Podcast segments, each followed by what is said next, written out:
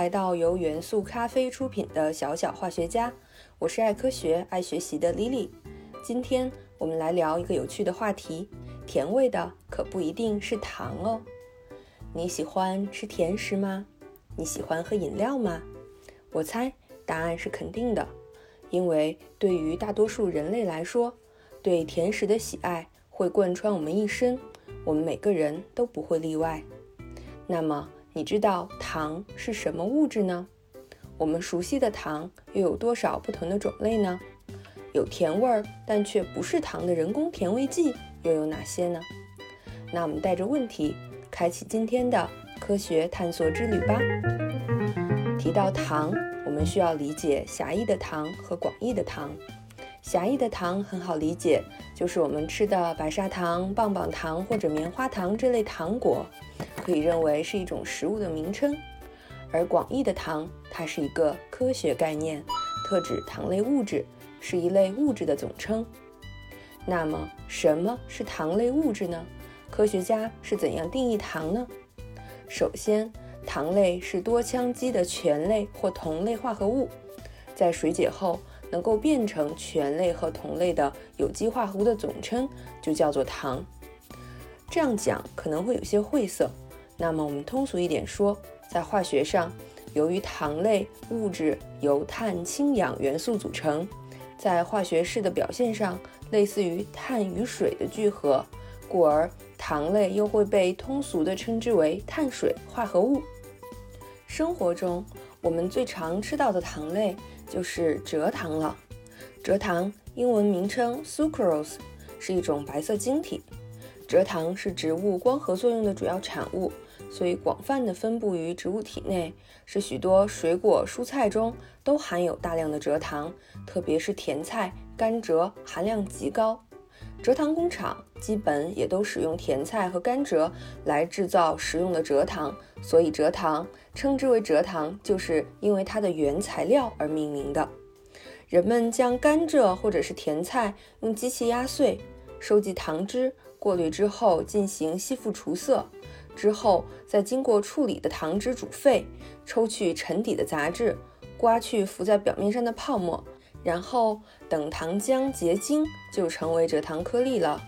以蔗糖为主要成分的食用糖，根据纯度由高到低，又可以分为百分之百含量的纯蔗糖。百分之九十九点九的冰糖，百分之九十九点五的白砂糖和百分之九十七点九含量的绵白糖，以及我们常吃到的赤砂糖或者是红糖，它的蔗糖含量为百分之八十九左右。那么说到这里，我们简单介绍一下赤砂糖，也就是我们中国人爱吃的红糖吧。它其实是蔗糖的一种，是蔗糖加工过程中的粗糖。因为没有做过滤和去杂质，保留了原料的颜色、风味和营养物质，所以它跟蔗糖看上去不太一样。红糖的红色主要有两方面原因：一是含有带有铁元素的物质，我们知道铁元素的氧化物是红褐色的；第二个原因是糖类在加热到一定程度会发生褐变反应，形成焦糖，这也是红糖呈现红色的一个原因。季羡林先生认为，红糖在我国最具体的起源时间始于三国、魏晋南北朝到唐代之间的某一个时代，至少在后魏以前。其产生初期并未被广泛作为食品而食用，而是作为药材。自唐太宗遣使去印度学会了蔗糖改进技术之后，明火熬煮方法得到普及。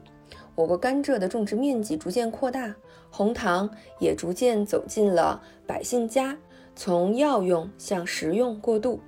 除了蔗糖，生活中常见的糖类还有果糖。实际上，对于果糖，我们并不陌生，大多数水果中均含有果糖。而人类食用果糖的历史也是源远流长的，自原始时代就有人类食用蜂蜜的记录。而蜂蜜的主要成分就含有果糖。果糖还有一个有趣的特点，就是随着温度的降低，甜度会相对的增大，即在口感上越冷越甜。所以有一些酸甜口感的水果，冰镇一下更好吃，这是有科学依据的。虽然糖能带来甜味，让食物更加美味，但是吃糖过多会导致肥胖、蛀牙、糖尿病等健康风险。空腹大量吃糖会使血液中的血糖突然增高，破坏机体的酸碱平衡与体内各种益生菌生物的平衡，非常不利于人体的健康。所以肚子饿的时候，最好不要仅仅只吃糖充饥。需要均衡的膳食才是果腹的最好选择，而过量的食用糖类甚至会危及到生命，所以控制吃糖是现代健康饮食不可回避的重要课题。于是，在现代食品工业中，会使用大量的代糖，也就是人工甜味剂这类物质来产生甜味的口感，避免过多的糖类的摄入。首先呢，关于人工甜味剂，我们要介绍一位新朋友，就是木糖醇。它在超市的低糖食品货架上经常出现，是食品中最常见的代糖。木糖醇的甜度是蔗糖的一点二倍左右，所以木糖醇的口感啊和蔗糖基本上是相似的。如果我们不去看标签，很难通过味觉察觉出木糖醇和蔗糖的显著差异。木糖醇是一种有机化合物，化学式是碳五氢十二氧五。在自然界中，木糖醇的分布范围非常广，广泛的存在于各种水果、蔬菜和谷类之中，但含量很低。对于人体来说，木糖醇也不是一种舶来品，它本身就是人体正常糖类代谢的中间产物。由于木糖醇不能被细菌分解，它可取代甜品中的糖分，以防止蛀牙。木糖醇口香糖就是利用它甜却无糖的原理，避免产生蛀牙的。木糖醇的产品在芬兰十分普遍，给儿童食用的糖果都是以木糖醇来代替蔗糖，以保护儿童牙齿健康的。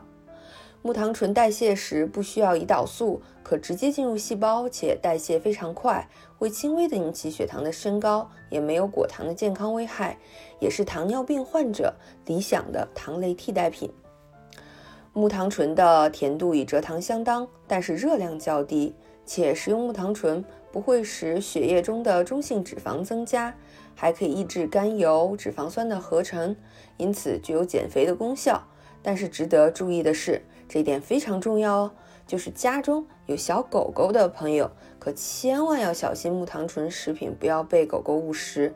因为木糖醇这种物质对于狗来说是有毒性的，每公斤体重摄入超过零点一克，就有可能导致狗狗的死亡，所以它非常的危险。对于狗来说，除了木糖醇，阿斯巴甜也是一种常见的代糖，它的主要成分是天门。冬酰苯丙氨酸甲酯，化学式很复杂，简单来说是碳十四氢十八氮二氧五，在常温下是一种白色粉末，是一种天然功能性低聚糖，甜度高，不易潮解，不容易产生龋齿，糖尿病患者也是可以吃的。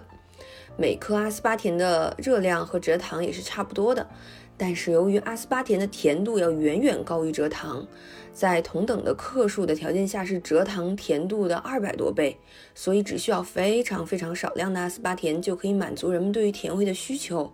相对应的，因为阿斯巴甜的用量少了，人们对于能量的摄入也自然就少了，所以阿斯巴甜常被用于制作减肥餐或者用于糖尿病人的食品。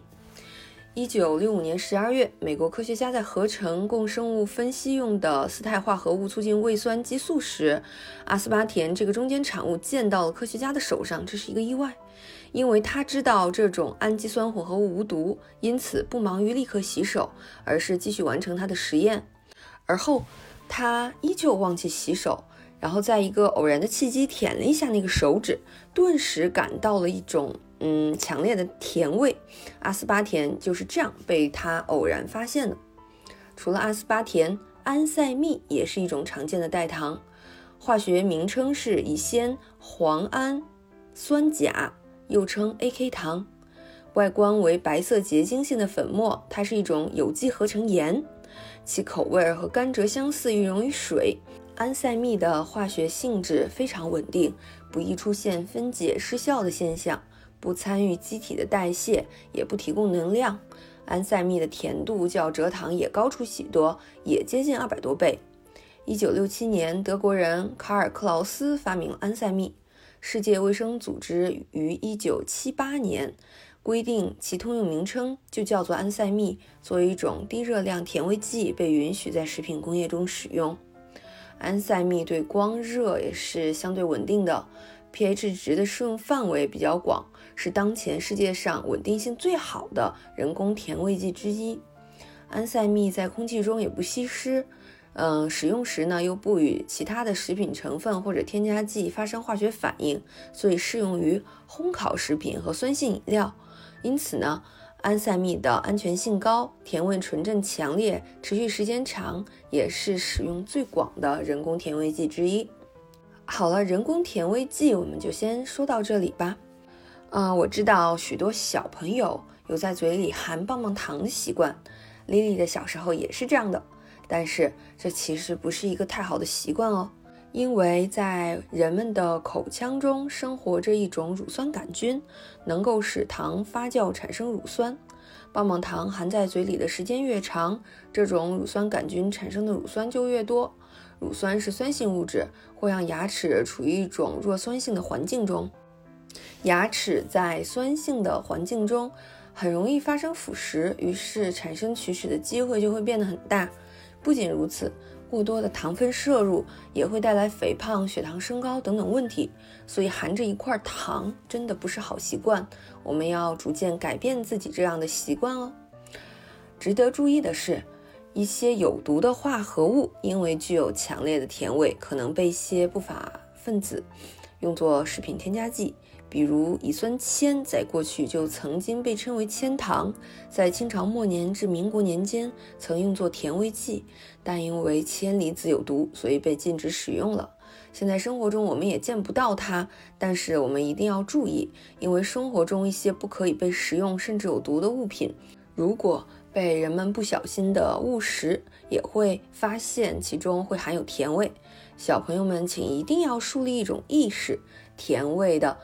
可不一定就是糖哦，千万不要误食有甜味的化学品，这是很危险的。